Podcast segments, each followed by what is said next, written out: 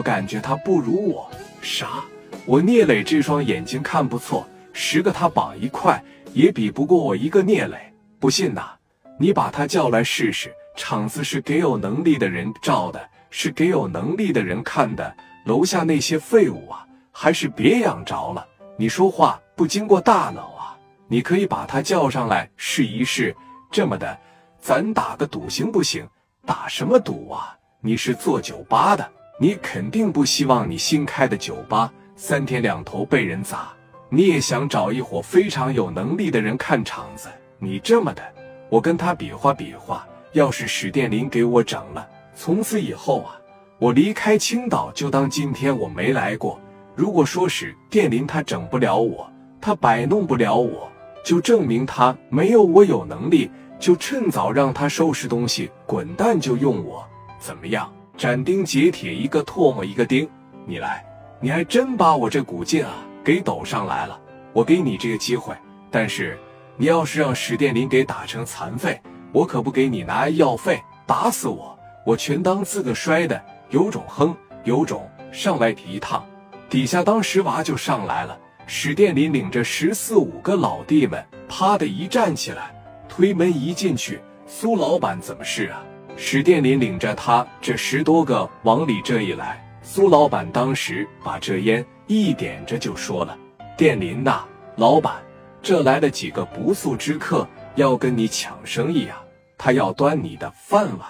这小子说了要上我这来照场子，他还说了你比不上他，十个你绑一块也比不上他。人家是这么说的，把我这个劲啊，还真就给斗起来了。店里那来的时候，你老说自个多么能打，你多么硬，你多么苍，人家都过来踢你翻盘子了，你不表示表示啊？史殿林当时没敢相信啊。史殿林一米八，两百多斤，聂磊才多大啊？不是史殿林都没敢相信啊！往下面这一来，是你说的吗呀，兄弟？是我说的，我说了十个，你绑一块也整不过我。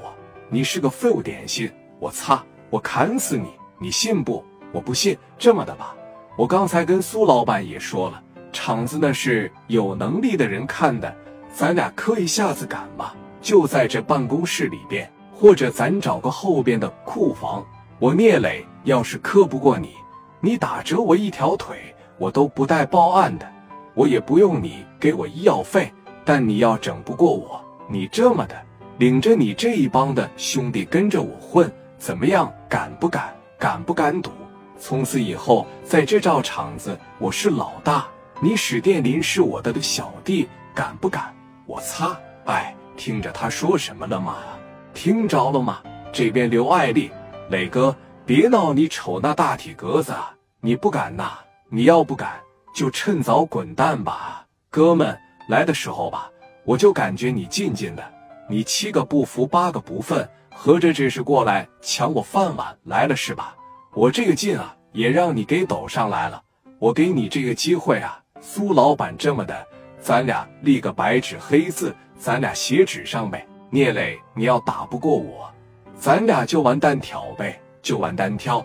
你要打不过我，我翘着你一条腿。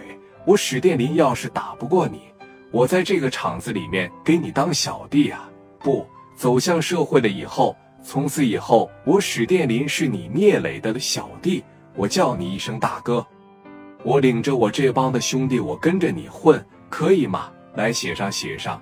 当时把这纸印拿上来刷刷，这么一写，俩人手印子啪的一摁，咱先定好，谁先说服了俩字，谁算输。行，别说服了，我得打死你。来，咱就这呗呀，把刀给我。一说把刀给我，那边小兄弟苍似的，史殿林太能打了，知道吧？那不是一般的能打呀，那是很能打。这边苏老板吧唧一站起来，别别别，干啥呀？我这办公室光装修花了九千多块钱，你这不扯淡吗？楼下有个杂物间，挺宽敞的。走，苏老板，我告诉你，他也希望能让有能力的人留在身边啊。你说在这时间段咋的？聂磊、蒋元、刘丰玉，包括刘爱丽哥几个啊，就来到了楼下的储物间里边了。苏老板当时拿个小板凳往这一坐下。所有的人给这俩人就腾开场子了。聂磊说了：“咱怎么打啊？怎么打？是拿刀还是拿啥？哥们，别拿刀了。你知道史殿林说了一句啥吗？拿刀的情况下，我怕销户你。”